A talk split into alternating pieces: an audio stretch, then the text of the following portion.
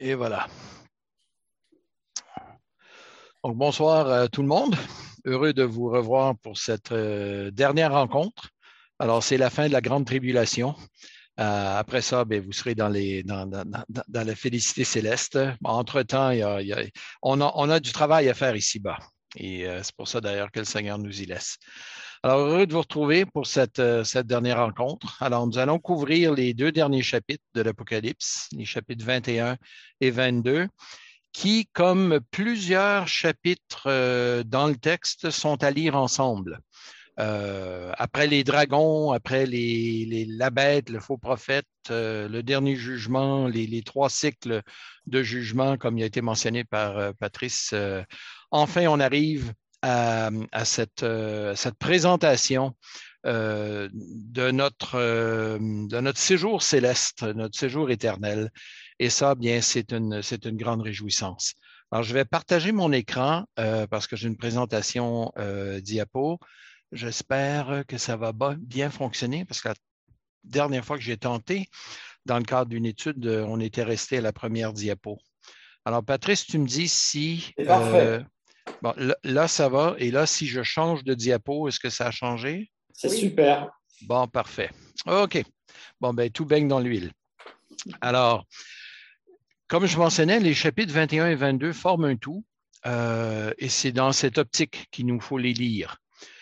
Alors, j'ai déjà mentionné qu'à la fin de, des, trois séries de jugements, les sauts, les trompettes euh, et les coupes, je voyais dans le sixième saut, sixième trompette et septième coupe des annonces ou des présentations du jugement dernier. Alors, ce jugement nous a été présenté au chapitre 20. Et la félicité céleste, elle aussi, nous a été présentée à quelques reprises dans le livre de l'Apocalypse.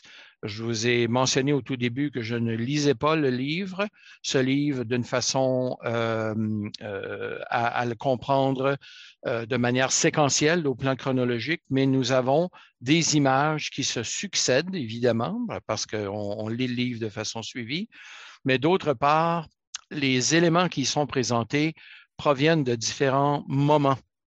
Et on a déjà vu, euh, par exemple, au chapitre 11, le verset 19, le temple de Dieu qui est ouvert, l'arche de l'alliance qui, qui, apparaît dans le temple. Je crois que c'est là un avant-goût de ce qui nous est présenté au chapitre 21 et 22. Dans Apocalypse 19, versets 6 à 9, nous avions un passage qui annonçait le festin des noces de l'agneau. Alors, il y a au chapitre 20, donc, euh, le, dernier jugement, mais ensuite au chapitre 21 et 22, on revient donc à ces éléments qui ont été euh, présentés euh, très brièvement, un peu comme la chute de Babylone qui est détaillée au chapitre 17 et 18, avait été annoncée au chapitre 14 eh bien maintenant, la félicité céleste reprend ces quelques annonces qui, ont, avaient été présentées, même si c'était de manière très brève. Non seulement Apocalypse 21 et 22 forment un tout, mais ces chapitres concluent non seulement le, livre de l'Apocalypse, mais elles concluent toute la Bible. Euh, ces, ces chapitres concluent toute la Bible. Jean, en fait, fait converger dans ce chapitre-ci euh, toute une série de termes, de mots, mais aussi de thèmes qui remontent jusqu'à la Genèse. Alors, euh, il y a le livre de vie, il y a l'arbre de vie, par exemple, euh, il y a le fleuve mentionné au chapitre 22. Alors, ces images sont tirées de la Genèse, mais on trouve aussi dans l'ensemble de ces deux chapitres d'autres références, des renvois à l'Exode, par exemple, ou au Lévitique, au fait que Dieu marche lui-même avec son peuple. Le Deutéronome, euh, nombre de grands prophètes, Ésaïe, Jérémie, Ézéchiel. Même parmi les petits prophètes, on trouve des allusions à Daniel, à Joël, à Zacharie. Alors, ces deux chapitres, Apocalypse 21-22, fourmillent d'allusions vétérotestamentaires qui nous aident à comprendre comment notre Bible tient ensemble. On pourrait même développer une, espèce de, cours d'interprétation biblique euh, simplement à partir de ces deux chapitres pour voir comment toute la Bible se tient ensemble. Une seule grande histoire nous y est présentée, à savoir celle du salut de Dieu envers son peuple, comment Dieu est intervenu dans l'histoire pour sauver, pour délivrer, pour pardonner, pour bénir ceux et celles qui viennent à lui, et aussi pour punir euh, ceux et celles qui se sont détournés de lui. Alors, on peut diviser le chapitre 4, euh, pardon, le chapitre 21 euh, en trois parties. Et j'emprunte ici au livre euh, et au cours de Don Carson, Donald Carson, dans son livre Le Dieu qui est là, présente dans le, vers les derniers chapitres, il présente un survol du livre de l'Apocalypse. Et j'emprunte ici à sa division parce que je trouve qu'elle rend bien compte du texte. D'abord, la première grande division, c'est ce qu'on y trouvera, ce qu'on trouvera dans cette dans ces nouveaux cieux et nouvelles terres. Alors, nous allons lire les versets 1 à 8 que je vais lire. Alors, Jean écrit, Je vis un nouveau ciel et une nouvelle terre, car le premier ciel et la première terre avaient disparu, et la mer n'était plus. Je vis descendre du ciel, d'auprès de Dieu, la ville sainte, la nouvelle Jérusalem, prête comme une épouse qui s'est parée pour son époux. J'entendis du trône une voix forte qui disait, Voici, le tabernacle de Dieu avec les hommes. Il habitera avec eux, ils seront son peuple, Dieu lui-même sera avec eux. Il essuiera toute larme de leurs yeux, la mort ne sera plus, il n'y aura plus ni deuil, ni cri, ni douleur, car les premières choses ont disparu. Celui qui était assis sur le trône dit, Voici, je fais toutes choses nouvelles. Et il dit, Écris, car ses paroles sont certaines et vraies. Et il me dit, c'est fait. Je suis l'alpha et l'oméga, le commencement et la fin. À celui qui a soif, je donnerai la source de l'eau de la vie gratuitement. Tel sera l'héritage du vainqueur. Je serai son Dieu et il sera mon fils ou ma fille. Mais pour les lâches, les incrédules, les abominables, les meurtriers, les débauchés, les magiciens, les idolâtres et tous les menteurs, leur part sera dans l'étang brûlant de feuilles de soufre, c'est la seconde mort. Donc, versets 1 à 8. On entend ici quatre métaphores ou quatre expressions qui nous présentent ce que nous trouverons dans l'éternité céleste. Euh, Jean nous parle d'un nouveau ciel et d'une nouvelle terre, une ville sainte qui est la Nouvelle Jérusalem, une épouse qui s'est préparée pour son époux et le tabernacle de Dieu. Alors, ça nous présente ici ce nouvel univers que Dieu a créé. Et ces quatre expressions, frères et sœurs, euh, sont équivalentes les unes aux autres. Il ne s'agit pas de voir une épouse qui serait dans la ville sainte ou dans le tabernacle, euh, qui elle-même se trouverait dans la Nouvelle Jérusalem, qui, elle, se trouverait dans le, les nouveaux cieux, la nouvelle terre. Non, ce sont quatre expressions qui sont employées en parallèle, qui désignent toutes la même réalité. D'ailleurs, un peu plus tard dans le texte, on va voir l'ange qui va dire à Jean qu'il va lui montrer l'épouse, la femme de l'agneau, au verset 9 et au verset 10, et qui lui montre ensuite ce qui nous est présenté, ce n'est pas une femme, c'est une ville. Alors, qu'il s'agisse de l'épouse, de la ville Nouvelle-Jérusalem, du tabernacle ou du nouveau ciel, nouvelle terre, toutes ces expressions renvoient à une même réalité. Souvenez-vous que euh, nous avions vu, par exemple, au chapitre 5, que le lion de la tribu de Judas, par exemple, était présenté comme euh, un lion, mais lorsque Jean l'a vu, qu'est-ce qu'il a vu? Il a vu un agneau. Alors, deux images qui représentent une même réalité. On avait vu les 144 000 et la grande foule, qui, à ma compréhension, renvoie aussi au même peuple. Alors, on retrouve ici et là dans le livre, souvent, des, présentations euh, que nous, on a de la difficulté à mettre ensemble, mais qui sont finalement des perspectives ou des descriptions d'une même réalité, comme Jésus pouvait être présenté comme l'agneau et aussi euh, le lion, eh bien, ici, on a le peuple de Dieu qui est présenté sous la forme du, de l'épouse, la ville sainte, euh, du tabernacle de Dieu ou même du nouveau ciel. Ce qui nous attend, frères et sœurs, euh, encore plus que la fin des souffrances, plus que d'échapper à la maladie, même plus que ce qui nous attend de retrouver nos bien-aimés, pour certains d'entre nous, on, a hâte de retrouver nos bien-aimés. Mais par-dessus tout ça, euh, ce qui nous attend, euh, c'est d'abord la présence de Dieu. Euh, et ce qu'on va trouver dans, cette, présence de Dieu, eh bien, nous est présenté donc de différentes manières. D'abord, Jean nous présente un nouveau ciel et une nouvelle terre. Euh, on a ça donc au verset 1, je vis un nouveau ciel et une nouvelle terre. Cette expression renvoie à des textes de l'Ancien Testament. Dans Isaïe 51 ou Isaïe 65, vous les avez à l'écran, Isaïe 66 ou même le psaume 102, euh, qui est cité dans Hébreu 1, là, ils périront, tu subsistes, ils rouleront comme tu, les rouleras comme un manteau, ils seront changés, mais toi, tu demeures le même. Euh, donc, ces, promesses que l'on voit dans l'Ancien Testament qui utilisent le langage d'une nouvelle création ou du nouveau ciel et, ou des nouveaux cieux et de la nouvelle terre sont souvent dans des contextes de retour de l'exil. C'est le cas pour les textes d'Ésaïe. Ésaïe nous présente le retour de l'exil. Donc, Israël est en exil à cause de ses péchés. Et Ésaïe annonce le retour de l'exil et il annonce dans des termes de nouveaux cieux et nouvelle terre. Ici, Jean reprend ce langage, non pas pour renvoyer au retour de l'exil, qui est déjà passé, mais d'un nouveau, un nouvel état dans la présence de Dieu pour l'éternité. Alors, c'est une relation sans pareil, c'est une nouveauté, une fin complète de ce qui caractérisait le monde. Ce monde est passé et maintenant il y a un nouveau, euh, une nouvelle terre, de nouveaux cieux.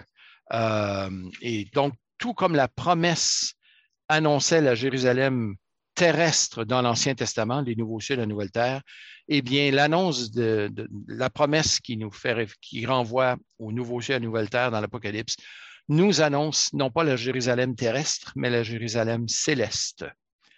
D'ailleurs, Pierre en avait parlé dans 2 Pierre chapitre 3 lorsqu'il dit que nous attendons de nouveaux cieux et une nouvelle terre là où la justice va habiter. Alors, il emprunte ici au langage euh, des, auteurs de l'Ancien Testament lui-même. Alors, on, voit donc une nouvelle création. Je sais qu'il y a des débats parmi les évangéliques à savoir si cette terre-ci va être complètement détruite ou si elle sera renouvelée. Je suis plutôt, je penche plutôt du côté du fait que notre univers entier va être changé complètement et que Dieu va créer un nouvel univers. Euh, alors, je me, distance ici de certains de mes professeurs que j'ai eus euh, à, à Trinity. Il y a un petit détail qui est mentionné par Jean lorsqu'il dit, euh, bon, le, premier ciel et la première terre avaient disparu et la mer n'était plus. On peut se demander pourquoi ce détail? Eh bien, on avait vu que la mer, chez les Juifs, dans l'Ancien Testament, la mer n'est pas un symbole d'aventure, de liberté, comme on trouve dans certains films aujourd'hui, notamment Les Pirates des Caraïbes, où la mer, c'est la liberté. Euh, non, la mer, dans l'Ancien Testament, c'est un endroit épouvantable, c'est un endroit terrifiant. Euh, les, les, Israélites n'étaient pas des marins. Euh, les Phéniciens l'étaient. Euh, d'ailleurs, quand euh, les Israélites devaient utiliser les bateaux, souvent ils, ils louaient les, les, non seulement les embarcations, mais le personnel aussi de, de, chez les Phéniciens. donc, les Israélites, pour eux, la mer, et dans la Bible, la mer est un, est un endroit de danger, de chaos, même de mal. Euh, une référence qui n'est pas dans, la diapo ici, mais c'est Isaïe 57, verset 20, si vous voulez la prendre en note. Isaïe 57, verset 20, qui dit Les méchants sont comme la mer agitée qui ne peut se calmer et dont les eaux agitent la vase et le limon. Il n'y a pas de paix, dit mon Dieu, pour les méchants. Alors, ça, c'est Isaïe 57, verset 20. Ça nous donne un peu le ton associé à ce terme dans l'Ancien Testament. La mer, c'est un endroit agité, mais c'est aussi un endroit de danger. C'est un, la mer est comparée au, cœur humain qui, euh, qui, est dangereux et qui est méchant. Alors, euh, loin d'être un endroit reposant, euh, la mer est un endroit qui sépare. On avait vu la mer de cristal même dans Apocalypse 4, que j'avais décrite non pas comme une mer calme, mais probablement comme une mer agitée qui séparait Jean du trône qu'il voit euh, un peu plus loin. Alors, il y a une mer entre les deux qui l'empêche finalement d'accéder au trône de Dieu. Alors, Jean nous présente donc le fait qu'il n'y aura plus ces dangers. La mer n'est plus. C'est donc dire que euh, ben, Dieu est accessible maintenant. On, est dans la présence de Dieu. Euh, et les versets qui suivent dans Apocalypse, lorsque Jean entend du trône une voix qui dit, Voici le tabernacle de Dieu avec les hommes, il habitera lui-même euh, avec eux, ils seront son peuple, il essuiera toute larmes de leurs yeux. Ce sont des, expressions qui sont tirées de l'Ancien Testament. Et je vous donne ici quelques références. Euh, Lévitique 26, versets 9 à 12. Euh, texte qui est cité dans 2 Corinthiens 6, qui est le dernier qui est mentionné ici. Mais Jérémie chapitre 31, euh, Ézéchiel 37, Dieu sera pour nous un père, euh, euh, nous serons pour lui des fils et des filles. La promesse de Dieu à Abraham dans Genèse 12, 13, 15, 17, 22, eh bien, contient des termes que Jean en reprend ici dans ce très court paragraphe. Dans Exode 6, dans 2 Samuel 7, la fameuse promesse faite à David. donc, on, trouve donc ici dans ce court paragraphe d'Apocalypse 21, versets 1 à 5, toute une panoplie, tout un, tissage de textes de l'Ancien Testament. D'ailleurs, un des travaux que je donne à mes étudiants à Toronto euh, dans le cours de théologie biblique du Nouveau Testament, dans sa deuxième partie, je donne un travail au choix et ce travail, c'est d'expliquer en fait Apocalypse 21 et 22 à la lumière de ces nombreux échos à l'Ancien Testament. Et déjà, dans ce premier paragraphe, les étudiants sont très bien servis parce qu'il y a plusieurs échos, plusieurs textes de l'Ancien Testament que l'on entend euh, dans ces textes. Évidemment, plus on est, plus l'Ancien Testament nous est familier, euh, plus on connaît ces expressions, bien plus on les entend. Alors, faute de les entendre, souvent c'est parce qu'ils nous ont échappé ou que le, souvenir que l'on en avait euh, s'est évaporé un peu. Mais vous pouvez euh, consulter même une Bible d'études ou une Bible de référence euh, avec des, références qui vont vous renvoyer à certains de ces textes-là. Et ce sont des textes qui sont souvent en rapport avec l'alliance de Dieu avec son peuple dans l'Ancien Testament. Et donc, Jean les reprend ici pour dire que toutes ces promesses s'accomplissent maintenant dans, euh, ces nouveaux cieux et cette nouvelle terre.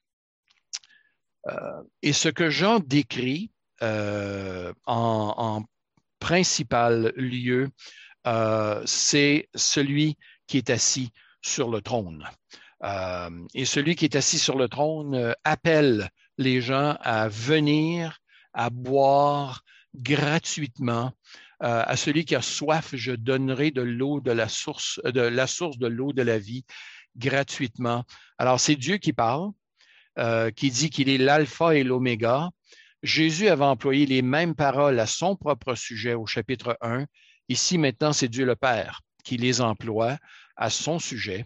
On voit que dans l'Apocalypse, Jean nous présente la pleine divinité de Jésus sans nécessairement dire en toutes lettres Jésus est Dieu, mais on voit les mêmes expressions qui sont, employées et par le Père et par le Fils. On voit l'agneau qui est lui-même l'objet d'adoration, alors que l'ange va dire à Jean un peu plus tard, non, ne, ne, te prosterne pas devant moi. Ça avait déjà été le cas au chapitre 20. Donc, il y a cette, cette façon dont Jean nous présente aussi la divinité de Jésus. Mais dans ces paroles qui sont adressées maintenant, à celui qui a soif, qui vienne de prendre de l'eau de la vie. Ces paroles sont adressées au peuple de Dieu et à tous ceux que Dieu appelle à faire partie du peuple de Dieu. Donc, cet appel continue dans l'Apocalypse. Euh, si on, pourrait dire que, tout n'est pas terminé encore, euh, que Dieu appelle encore des gens à venir à lui. Et ce sera le cas à la fin du, du chapitre 22 d'ailleurs. Mais il nous présente aussi un autre peuple un autre peuple qui, lui, va subir la justice de Dieu. Les lâches, les incrédules, les abominables, les, meurtriers, etc. Euh, ça nous montre qu'il y a deux peuples dans l'Apocalypse. Il y a le peuple de Dieu et il y a euh, l'autre peuple, le peuple qui est rebelle à Dieu.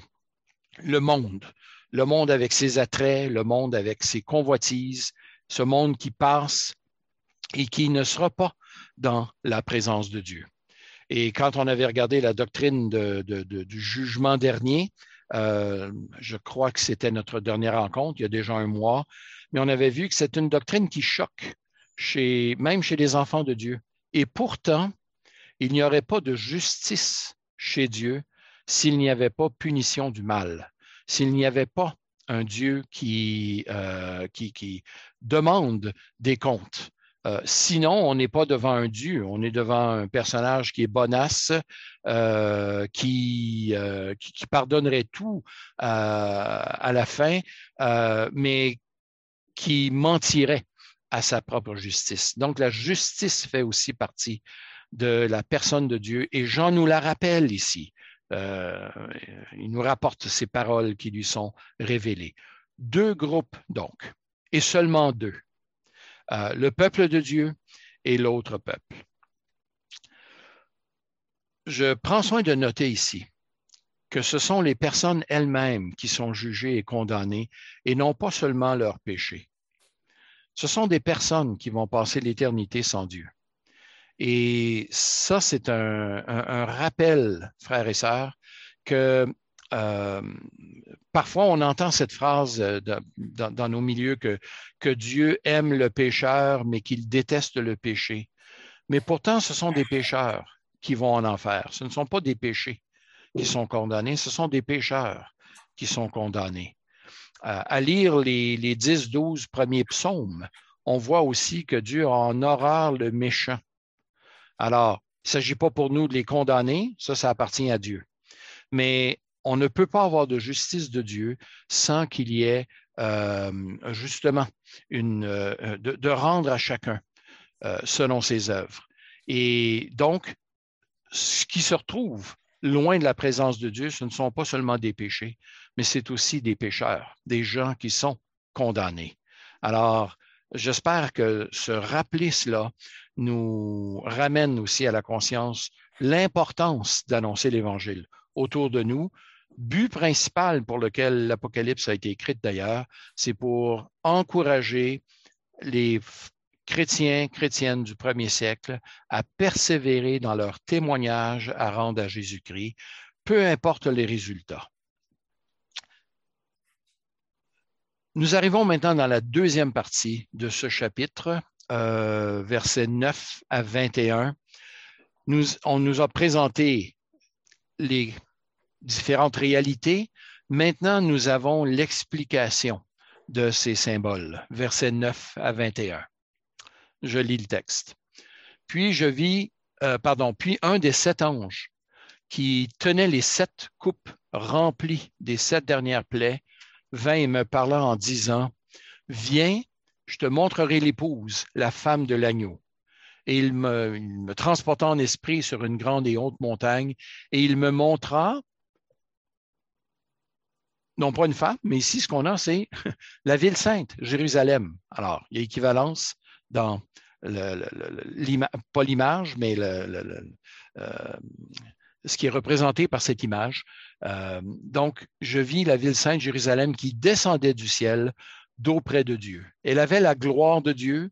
Son éclat était semblable à celui d'une pierre très précieuse, une pierre de jaspe, transparente comme du cristal. Elle avait une grande et haute muraille. Elle avait douze portes, et sur les portes, douze anges. Les noms, les noms, des noms y étaient inscrits, ceux des douze tribus des fils d'Israël. À l'Orient, trois portes, à nord, trois portes, au midi, trois portes, à l'Occident, trois portes. Typique de, des Juifs, on commence pas par le nord, on commence par l'est. La muraille de la ville avait douze fondements et sur eux les douze noms des douze apôtres de l'agneau.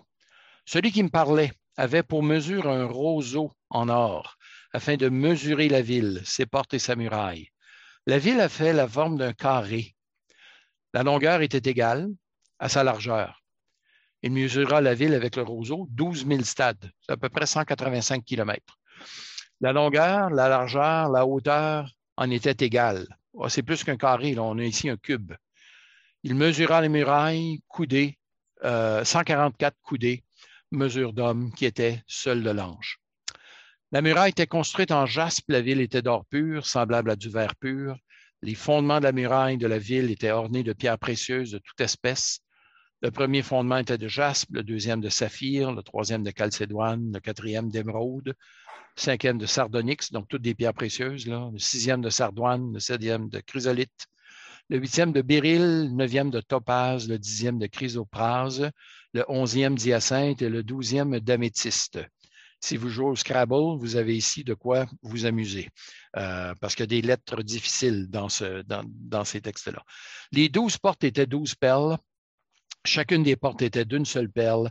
La place de la ville était d'or pur, comme du verre transparent. Une description donc de cette nouvelle Jérusalem. Euh, et Jean nous la présente. Euh, cette épouse, elle a la gloire de Dieu, elle possède un éclat, des murailles, des portes, des fondements. Et le nombre qui est associé à ça rappelle donc les douze anciens ou les douze euh, apôtres, les douze tribus d'Israël. Donc le nom des tribus, le nom des douze apôtres, ça nous parle de quoi? Ça nous parle d'une ville où se trouve le peuple de Dieu dans sa totalité, Ancien et Nouveau Testament. L'ange mesure les dimensions de la ville, versets 15 à 17. Vous vous souvenez qu'en Apocalypse chapitre 11, Jean avait reçu l'ordre de mesurer le temple sans qu'on en ait eu les dimensions. Ici, nous apprenons quelles sont ces dimensions de la Nouvelle Jérusalem. Donc, euh, 12 000 stades, Ouais, je me suis trompé tout à l'heure. Euh, euh, à 185 mètres par stade, on arrive à 2000 kilomètres. Alors, ce sont encore là des chiffres qui sont, énormes, euh, mais qui, je pense, sont simplement symboliques. Et plus importante que la longueur des côtés, c'est sa forme. La Nouvelle Jérusalem est présentée sous la forme d'un cube. Ça nous est dit d'un carré, mais ensuite on nous dit que la hauteur est égale à la largeur et à la longueur. Il y a un seul autre endroit dans la Bible qui a cette forme. C'est le Saint des Saints. non pas le, tabernacle comme tel, mais une partie du tabernacle où se trouvait bon, l'arche de l'Alliance, les chérubins, le, propitiatoire, c'était le Saint des Saints ou encore ce qu'on appelle le lieu très saint, là où Dieu rencontrait une fois par année le grand prêtre euh, qui venait offrir les sacrifices d'abord pour ses péchés et ensuite pour ceux du peuple. Dans l'Ancienne Alliance, la présence de Dieu était très restreinte. Même si Dieu habitait au milieu de son peuple et que le, tabernacle était au centre de ses tentes dans le désert, euh, néanmoins n'entrait pas dans la présence de Dieu qui voulait. Au contraire, on devait arriver avec des sacrifices et même de se présenter dans la présence même de Dieu dans le Saint des c'était impossible. Seul le grand prêtre, et seulement une fois par année, avait l'autorisation de le faire. Dans la Nouvelle Jérusalem, c'est le contraire. La présence de Dieu est partout. La Nouvelle Jérusalem, c'est le tabernacle de Dieu, ou le tabernacle de Dieu, c'est la Nouvelle Jérusalem. C'est euh, l'épouse de Christ. Euh, et les, les dimensions, donc, nous rappellent la présence de Dieu et les 144 coudées de la, de, muraille au verset 17, parce qu'on voit qu'il y a 144 coudées, et ça signifie probablement l'épaisseur de la muraille, et non pas toute la longueur de, la muraille, mais l'épaisseur de cette muraille. Et les matériaux qui sont employés, la liste de, pierres précieuses typiques de, la littérature apocalyptique, ces listes, eh bien ici, on a une liste de pierres et ces pierres nous rappellent, sans être identiques, mais nous rappellent les pierres qui étaient enchâssées sur le pectoral euh, que portait le grand prêtre dans l'Ancien Testament. Alors, la présence de Dieu est là, la sainteté de Dieu s'y trouve, euh, et on entend parler de murailles, de fondements, de portes. Même les fondements sont ornés de pierres précieuses. Ça nous rappelle un peu la richesse de Salomon mais qui est maintenant poussé à l'exponentiel. Alors, on dirait que Jean manque de vocabulaire pour nous présenter euh, la présence de Dieu, la Nouvelle Jérusalem, les nouveaux cieux, la nouvelle terre, l'épouse, euh, l'épouse de l'agneau. Si on y trouve la présence de Dieu, il y a certaines choses que l'on ne trouvera pas dans cette nouvelle Jérusalem, dans ces nouveaux cieux, cette nouvelle terre. Et ça, on a cette description dans les versets 22 à 27. Jean nous dit, je n'y vis pas de temple, car le Seigneur Dieu Tout-Puissant est son temple, ainsi que l'agneau. La ville n'a besoin ni du soleil ni de la lune pour y briller, car la gloire de Dieu l'éclaire, et l'agneau est son flambeau. Les nations marcheront à sa lumière, les rois de la terre y apporteront leur gloire, allusion à un texte de l'Ancien Testament. Euh, ces portes ne se fermeront point pendant le jour, car il n'y aura pas de nuit. On y apportera la gloire et l'honneur des nations. Il n'y entrera rien de souillé et personne qui se livre à l'abomination, au mensonge, mais ceux-là seuls qui sont inscrits dans le livre de vie de l'agneau. La première chose que Jean nous dit qu'il n'y a pas, c'est qu'il n'y a pas de temple. Et la raison est bien simple, c'est que tout est temple. La totalité de la ville est un temple. La présence de Dieu est partout. Euh, Dieu s'y trouve partout. et, non seulement Dieu, mais aussi l'agneau. L'agneau se trouve partout. Nouvelle allusion à la divinité de Jésus. On ne voit pas non plus de soleil ni de lune. Tout simplement, encore là, parce que c'est Dieu qui éclaire. On entend ici un écho de la promesse qui est faite à la Jérusalem restaurée dans Isaïe 60. Ce ne sera plus le soleil qui te servira de lumière pendant le jour, ni la lune qui t'éclairera de sa lueur, mais l'Éternel sera ta lumière à toujours. Ton soleil ne se couchera plus, ta lune ne se retirera plus, car l'Éternel sera toujours, euh, sera ta lumière à toujours. Les jours de ton deuil sont terminés, dit Isaïe. Il n'y aura plus que des justes parmi ton peuple. Ça, c'est Isaïe chapitre 60, versets 18 à 20 une vérité donc qui est reprise ici. Donc, ni, soleil, ni lune. Il n'y a pas de nuit non plus. Euh, tout simplement parce que euh, on n'est plus dans le cycle des, des, jours et des nuits. On est dans un nouveau ciel, une nouvelle terre. Et la nuit était un temps où on devait fermer les portes pour se protéger se protéger des animaux, mais se protéger aussi des ennemis. Mais là, il n'y en a plus d'ennemis. Les ennemis ne sont plus ennemis dans la présence de Dieu. Euh, le peuple de Dieu est dans la présence même de Dieu. Alors, il n'y a pas de nuit, donc pas besoin, nul besoin de fermer des portes pour se protéger. Et verset 27 nous dit qu'il n'y aura pas de pécheurs non plus dans la Nouvelle Jérusalem. Seuls vont s'y trouver ceux qui sont inscrits dans le livre de vie de l'agneau. Je ne sais pas si vous avez hâte à ces moments, frères et sœurs, euh, où non seulement nous ne serons plus en présence de nos propres péchés ou de ceux des autres, mais nous serons en, le, péché lui-même ne s'y trouvera plus. Il n'y aura plus de pécheurs. Ceux qui y sont entrés étaient jadis pécheurs, purifiés par le sang de l'agneau, euh, mais il n'y aura plus même, même plus de tentation dans la présence de Dieu. Alors, on retrouve dans ces, textes euh, euh, la présence de Dieu.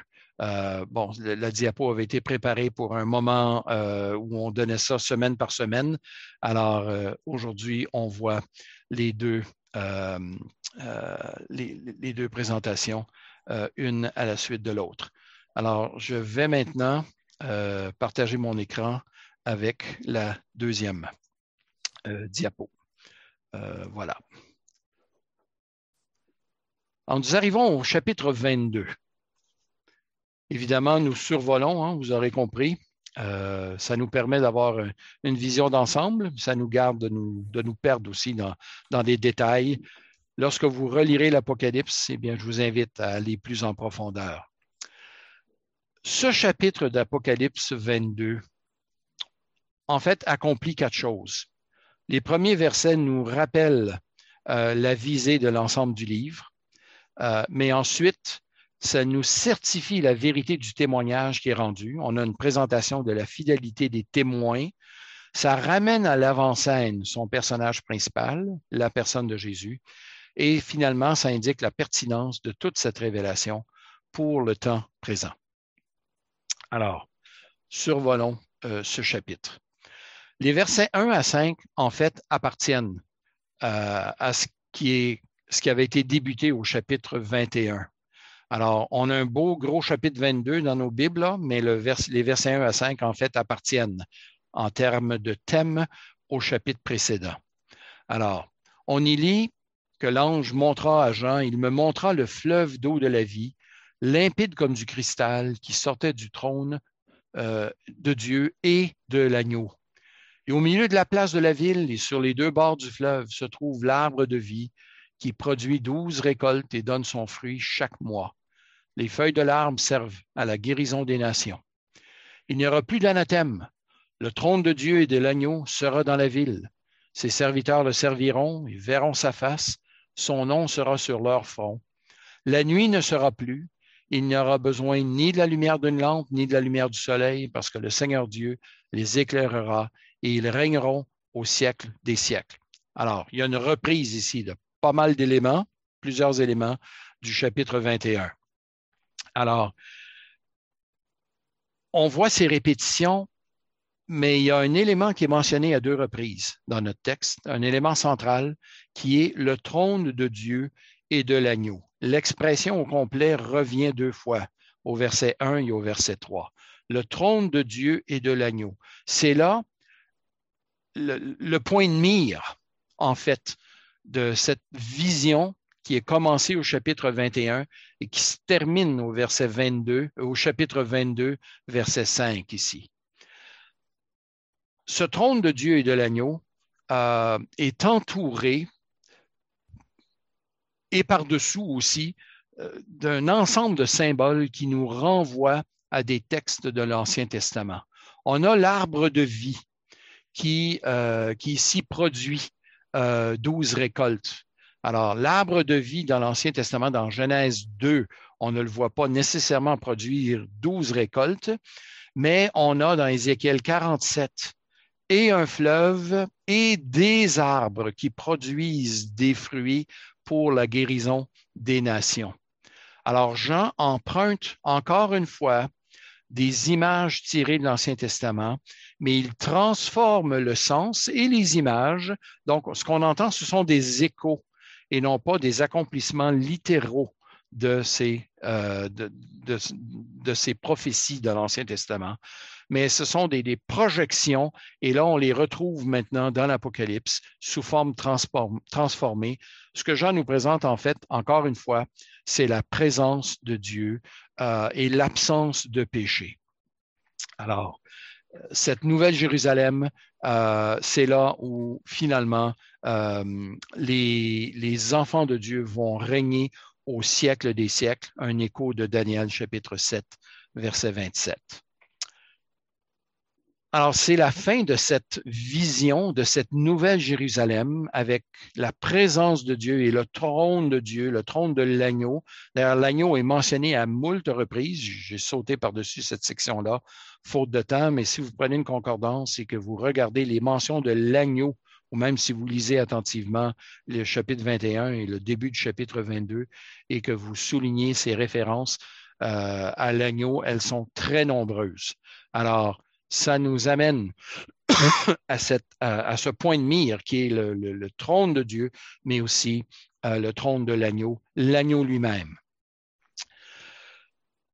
L'Apocalypse est maintenant euh, présenté dans les versets 6 à 11. Le livre en entier nous est maintenant présenté comme étant certifié par une série de témoignages. Ça, on retrouve ce genre de choses aussi dans d'autres livres apocalyptiques, mais chez Jean, ça revêt une couleur unique parce que Jean lui-même s'exprime, ce qui est euh, euh, exceptionnel dans la littérature apocalyptique. Habituellement, ces livres sont écrits comme étant euh, ayant été écrits par la plume de, de grands prophètes de l'Ancien Testament, Jean, lui, se nomme non pas pour attirer l'attention sur lui-même, mais pour souligner le fait que euh, s'il rend témoignage de Jésus-Christ, c'est Christ lui-même qui est le point de mire et non pas ces grands personnages de l'Ancien Testament. Verset 6 jusqu'au verset 11. Et il me dit, cet ange en question, ces paroles sont certaines et vraies. Le Seigneur, le Dieu des esprits des prophètes, a envoyé son ange pour montrer à ses serviteurs ce qui doit arriver bientôt. Voici, je viens bientôt. Heureux celui qui garde les paroles de la prophétie de ce livre. On a un écho ici à Apocalypse 1, 3. Heureux celui qui lit et ceux qui entendent les paroles de ce livre. Ici, c'est heureux celui qui garde les paroles de la prophétie de ce livre. C'est moi, Jean, qui ai entendu et vu ces choses. Et quand j'ai entendu et vu, je tombais aux pieds de l'ange qui me les montrait pour l'adorer. Mais il me dit, a une reprise de ce qui a été arrivé au chapitre 20. Garde-toi de le faire. Je suis ton compagnon de service et celui de tes frères, les prophètes, et de ceux qui gardent les paroles de ce livre. Adore Dieu. Puis il me dit, ne ferme pas d'un saut les paroles de la prophétie de ce livre, car le temps est proche.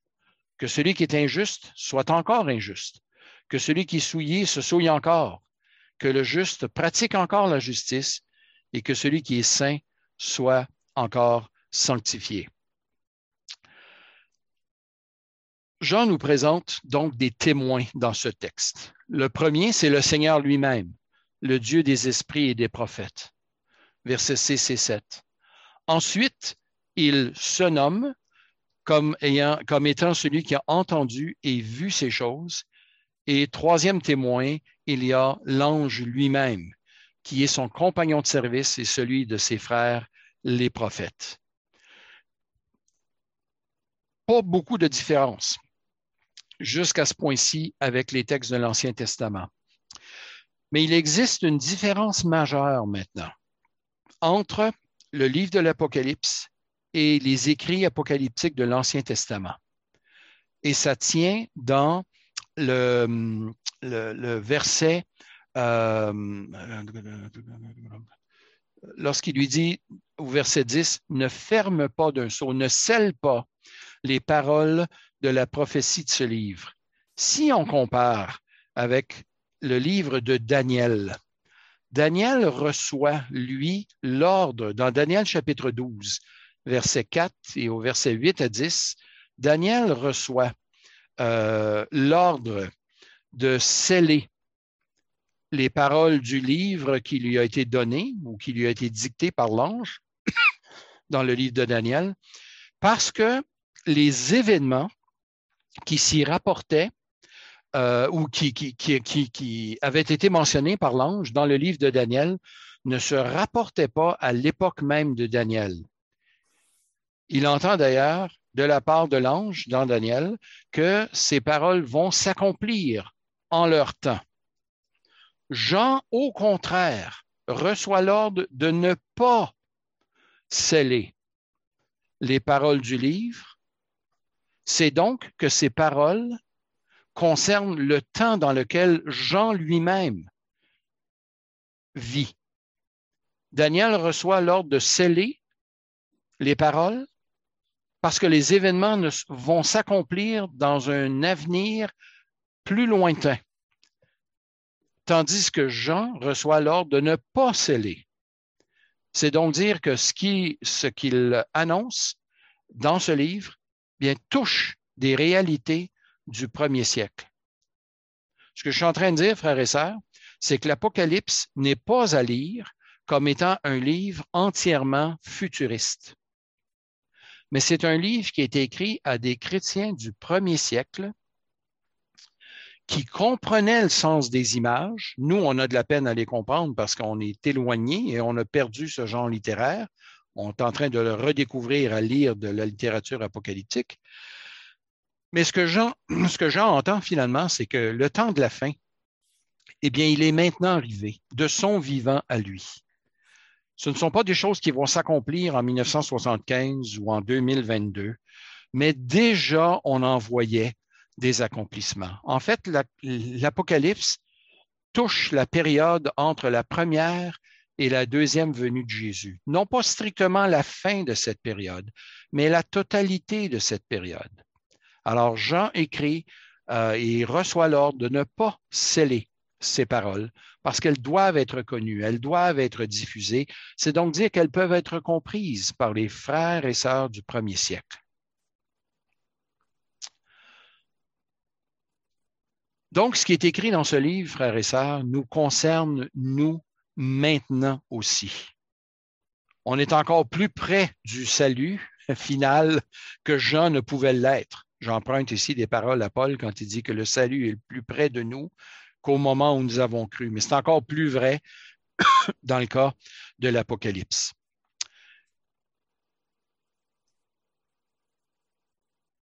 Le verset 11, par contre, nous donne du fil à retordre. Lorsqu'il dit, lorsque l'ange dit à Jean que celui qui est injuste soit encore injuste, que celui qui est souillé se souille encore, que le juste pratique encore la justice et que celui qui est saint soit encore sanctifié. Ça nous présente encore une fois deux groupes.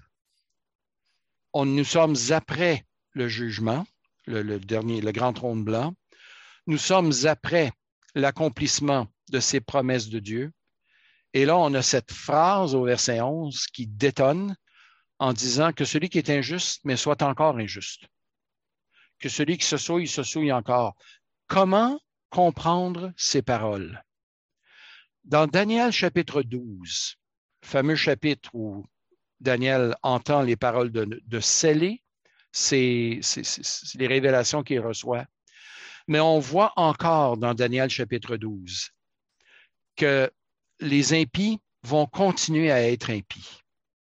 Euh, et que c'est seulement par la grâce de Dieu qu'un pécheur peut se tourner vers Dieu. Il existe chez les gens une incapacité fondamentale de se repentir et de se tourner vers Dieu, sauf par la grâce de Dieu. Lorsque Dieu va exercer son jugement, vous avez peut-être entendu dans vos milieux ou ailleurs que les gens vont regretter de ne pas avoir cru en Jésus-Christ. En fait, ce qu'on nous présente ici, c'est le contraire. C'est que ceux qui ne recevront pas Christ, qui ne confesseront pas Jésus-Christ comme maître, comme Seigneur, eh bien, ne, ne regretteront pas leur geste.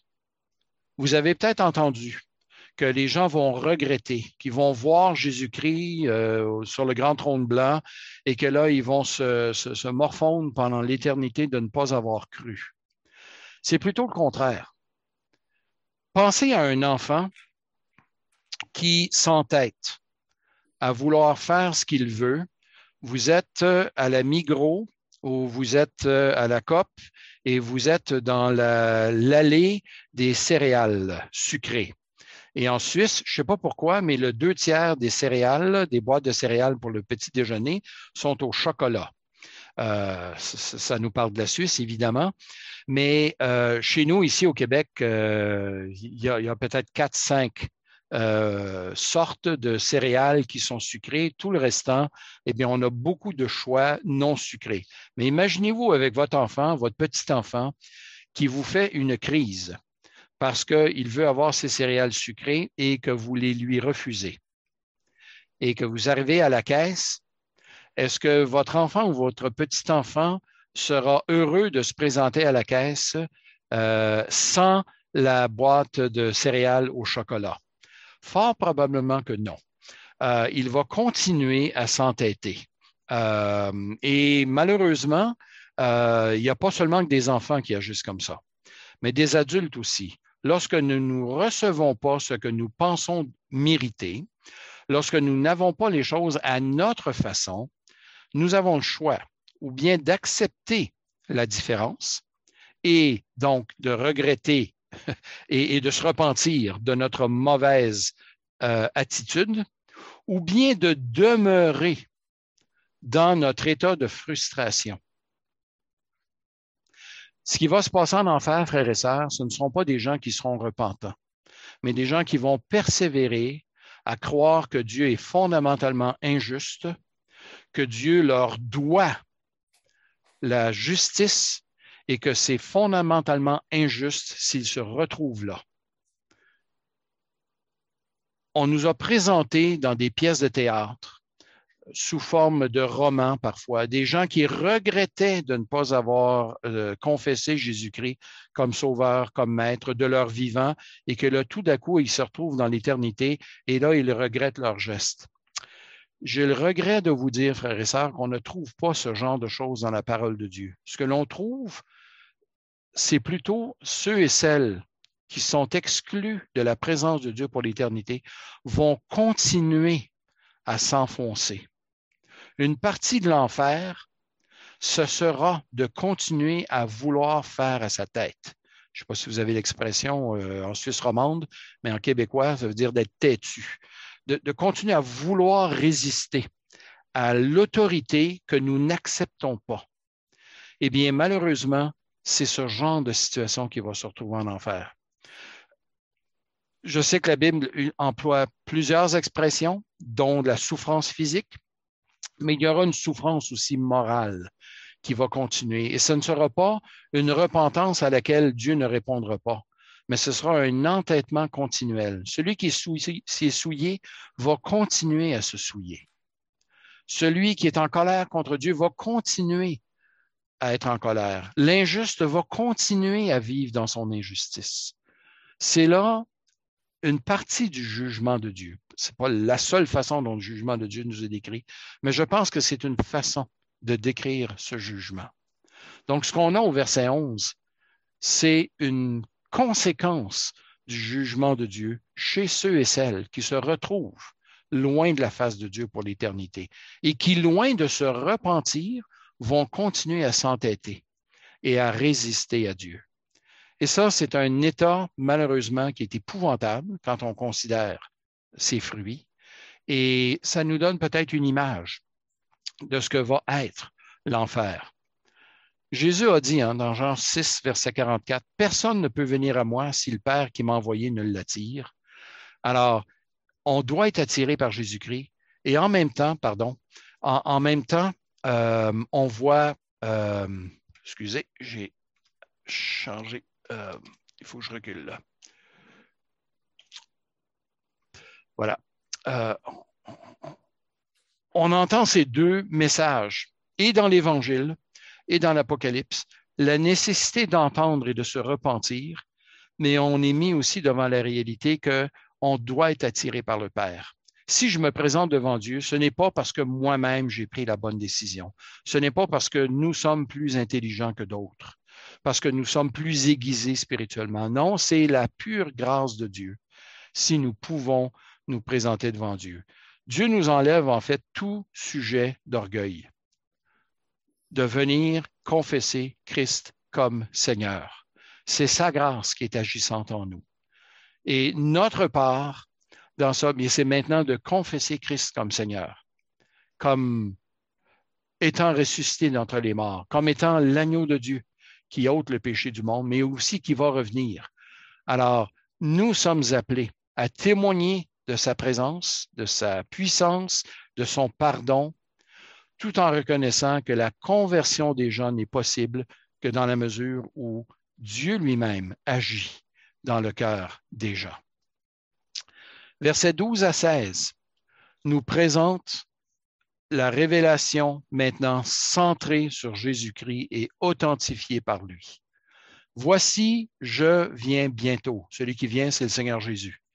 Et j'apporte avec moi ma rétribution pour rendre à chacun selon son œuvre. Je suis l'alpha et l'oméga, le premier et dernier, le commencement et la fin. Heureux ceux qui lavent leurs robes afin d'avoir droit à l'arbre de vie et d'entrer par les portes de la ville. Dehors, les chiens, les magiciens, les débauchés, les meurtriers, les idolâtres et quiconque aime et pratique le mensonge. Moi, Jésus, j'ai envoyé mon ange pour vous attester ces choses dans les églises. Un écho des églises chapitres 2 et 3. Je suis le rejeton et la postérité de David, l'étoile brillante du matin.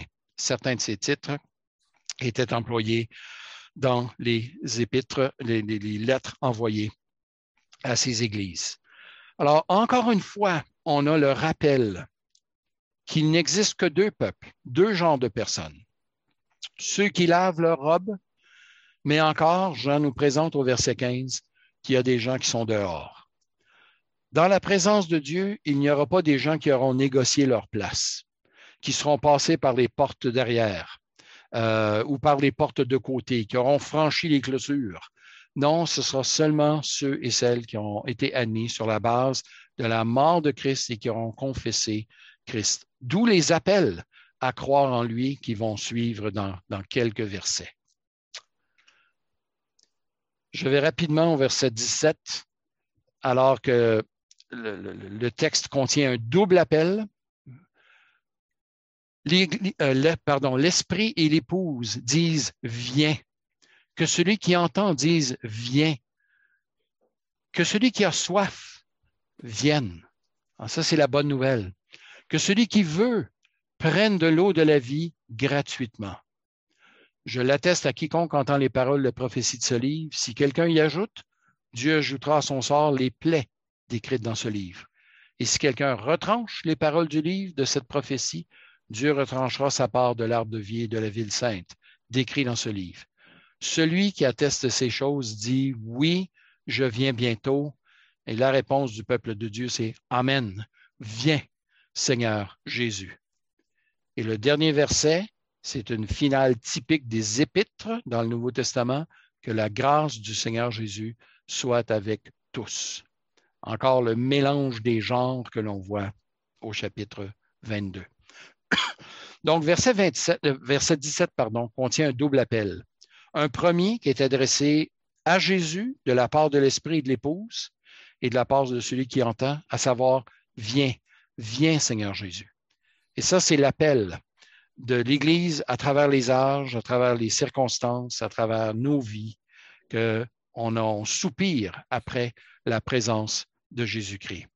Il y a un deuxième appel qui est adressé cette fois-ci à celui qui a soif, qui nous rappelle donc les paroles d'Ésaïe, chapitre 55, verset 1. Celui qui a soif, que celui qui a soif vienne et prenne de l'eau de la vie gratuitement. La grâce de Dieu demeure encore aujourd'hui. Tout n'est pas scellé. On pourrait lire l'Apocalypse et de dire à quoi bon évangéliser. En fait, le livre est écrit à des gens, à des frères, à des sœurs, pour les encourager à continuer à rendre témoignage à Jésus-Christ. Parce que Dieu appelle des gens à le suivre. Le Seigneur Dieu, le Seigneur Jésus-Christ appelle des gens à venir à lui.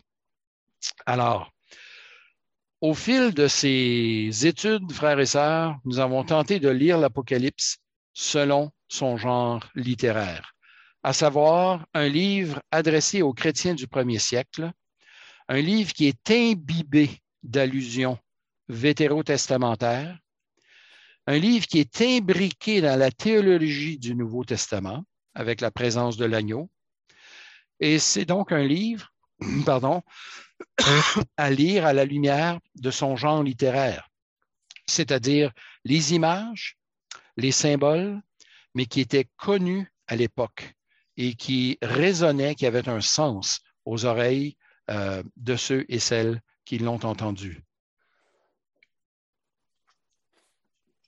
Six éléments pour terminer qui pourraient en fait résumer presque l'ensemble de nos rencontres c'est que Jésus-Christ est le point central du texte. C'est la révélation de Jésus-Christ que Dieu a envoyé euh, par son ange. Lire et écouter l'Apocalypse n'est pas une malédiction. L'Apocalypse n'est pas un livre de peur. Au contraire, c'est une bénédiction. Heureux celui qui lit et ceux et celles qui écoutent les paroles de cette prophétie. L'Apocalypse a été écrite afin d'encourager les chrétiens à persévérer, persévérer dans leur foi, mais aussi persévérer dans leur témoignage à rendre à Jésus-Christ. L'Apocalypse a été écrite afin de rassurer les chrétiens. Avec cette bête, euh, ben, d'abord le dragon, puis ensuite les deux bêtes qui représentent la Rome impériale et la Rome séductrice, la bête qui vient de la mer et la bête qui vient de la terre, euh, qui renvoie à la Rome impériale, euh, la Rome de jadis, et qui est aussi une caractéristique de tous ces, tous ces royaumes, de toutes ces villes, de toutes ces capitales mondiales qui croient régner sur le monde, euh, et ce, au prix de, de, la vie des enfants de Dieu qui persécutent l'Église, eh bien, peu importe qu'il s'agisse de Rome, peu importe qu'il s'agisse de, de, Babylone, peu importe qu'il s'agisse de New York, peu importe qu'il s'agisse d'une autre ville dans le monde, euh, elles sont toutes condamnées à périr si elles ne plient pas le genou devant Jésus-Christ. Alors, l'Apocalypse est écrite afin de rassurer les chrétiens vis-à-vis de, du fait que ces empires ne sont pas tout puissants. Ils vont venir à tomber l'un après l'autre à travers les âges. C'est aussi, l'Apocalypse a été écrite à différentes églises pour corriger le tir. Je renvoie au chapitre 2 et 3, les, les lettres écrites aux sept églises. Cinq d'entre elles sont appelées à se repentir. Donc, on doit être concerné quelque part. Et finalement, l'Apocalypse, elle appelle tous ses lecteurs à venir à Jésus-Christ. La, totalité, du livre, en nous présentant le salut et le jugement de Dieu, sont aussi des appels à confesser Jésus-Christ, mais à croire en lui. Alors, ça termine ma présentation. Euh, attendez un peu, je vais, OK, je viens d'enlever euh, mon partage d'écran. Je veux revenir au courriel que j'ai reçu.